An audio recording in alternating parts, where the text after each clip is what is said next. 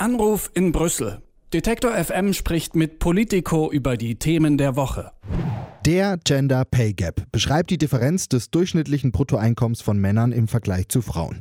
In Deutschland liegt der zum Beispiel bei rund 20 Prozent. Frauen verdienen hierzulande also im Durchschnitt ein Fünftel weniger als Männer. Der EU-Durchschnitt beim Gender Pay Gap, der liegt bei 14,1 Prozent. Häufig wird darüber gesprochen, aber selten passiert was. In dieser Woche wird er auch wieder thematisiert und zwar in der EU-Kommission. Florian Eder von Politico bei mir am Telefon. Guten Morgen nach Brüssel. Guten Morgen, guten Morgen. Du, warum wird das Thema denn jetzt äh, wieder aufgegriffen? Die doch hohen Zahlen sind ja im letzten Jahrzehnt nahezu gleich geblieben. Was hat denn jetzt den Anstoß geliefert? Das ist tatsächlich ein Wahlkampfversprechen von vielen europäischen äh, Parteien und es ist ein Versprechen von Ursula von der Leyen, der Kommissionspräsidentin, das sie dem Europaparlament gegeben hat. Äh, da ist sie tatsächlich schon ein bisschen spät dran mit der Einlösung dieses Versprechens, denn sie hat eigentlich angekündigt, äh, dass sie in den ersten 100 Tagen ihrer Amtszeit Vorschläge machen will, um bindende Vorschläge, rechtlich bindende Vorschläge, um diesen Gender Pay Gap zu verkleinern. Das ist jetzt ein Jahr her. Nun macht sie es pandemiebedingt natürlich ein Jahr später, aber nun kommt es auch und es wird äh, inzwischen mehrfach angemahnt von Leuten, die sehr dahinter sind, dass die EU da Vorschläge macht. Äh, dass die nun auch kommen, äh, ist diese Woche einfach auf der Agenda der Kommission äh, zusammen mit vielen anderen Vorschlägen, die um Sozialpolitik sich drehen. Gab es denn in der Vergangenheit schon mal einen solchen Angriff auf dieses Thema? Ich habe gesehen, Statistiken gibt die EU-Kommission da häufig raus. Na, es gab tatsächlich natürlich ein Interesse und es gab äh, ein Draufschauen. Es gab aber keinen Anlauf, äh, bindende Regeln äh, einzuführen, bindende Gesetzgebung vorzulegen. Das ist jetzt tatsächlich neu diese Woche, dass die EU-Kommission sich traut, äh, da äh, bindende Regeln vorzuschlagen, äh, die dann in allen Ländern tatsächlich gelten sollen. Du sagst bindende Regelungen. Ähm, Gibt es da schon Konkretes, wie diese Regelungen aussehen können? Arbeitnehmerinnen und Arbeitnehmer sollen tatsächlich verlangen können, von ihrem Arbeitgeber äh, eine Statistik einsehen zu dürfen, äh, die nach Geschlechtern heruntergebrochen ist, was Leute in vergleichbaren Jobs verdienen. Die Unternehmen müssen äh, das auch vorhalten. Äh, die Unternehmen haben da Berichtspflichten, die sie auch proaktiv äh, erfüllen müssen, äh, in einem gewissen Abstand, also jedes Jahr. Eine weitere Maßnahme soll sein, dass wenn Arbeitnehmerinnen und Arbeitnehmer das Gefühl haben, äh, sie werden diskriminiert, äh, was, den, was den Lohn angeht, ähm, äh, dann ist sozusagen der Arbeitgeber künftig in der, in der Beweispflicht, um zu sagen, das ist nicht so. Also es soll darum gehen, dass man äh, sehr viel mehr Transparenz schafft und dass man sehr viel mehr Beweispflichten umkehrt, äh, um äh, diesen Gender Pay Gap abzuschaffen.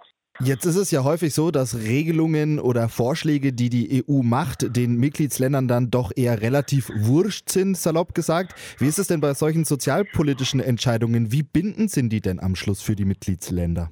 Äh, wenn es äh, Gesetzgebung wird, also wenn der europäische Gesetzgeber sich darauf einigt, dann sind sie äh, natürlich am Ende bindend, also äh, die, die Staaten und das Parlament. Es ist in dem Fall so, zehn Mitgliedstaaten in der Europäischen Union schon solche Regeln haben für äh, gegen einen Gender Pay Gap äh, für gleiche Bezahlung, die anderen nicht. Ähm, da werden noch einige Kämpfe natürlich auf die Kommission zukommen weil es gerade, du hast es angesprochen, in diesem sozialpolitischen Bereich immer viele Vorbehalte gibt und viele Widerstände gibt. Äh, das ist nichts, wo äh, die Kommission so natürlicherweise eine große Autorität hätte und der europäische Gesetzgeber gleich mit. Deswegen wollen viele die Tür einfach zuhalten, bevor sie zu weit aufgeht. Es wird noch große Kämpfe geben. Jetzt hast du gerade auch gesagt, äh, neben dem Thema Gender Pay Gap äh, sind noch ganz viele andere sozialpolitische Themen auf dem Tisch. Was soll denn da so kommen? Was wird da besprochen?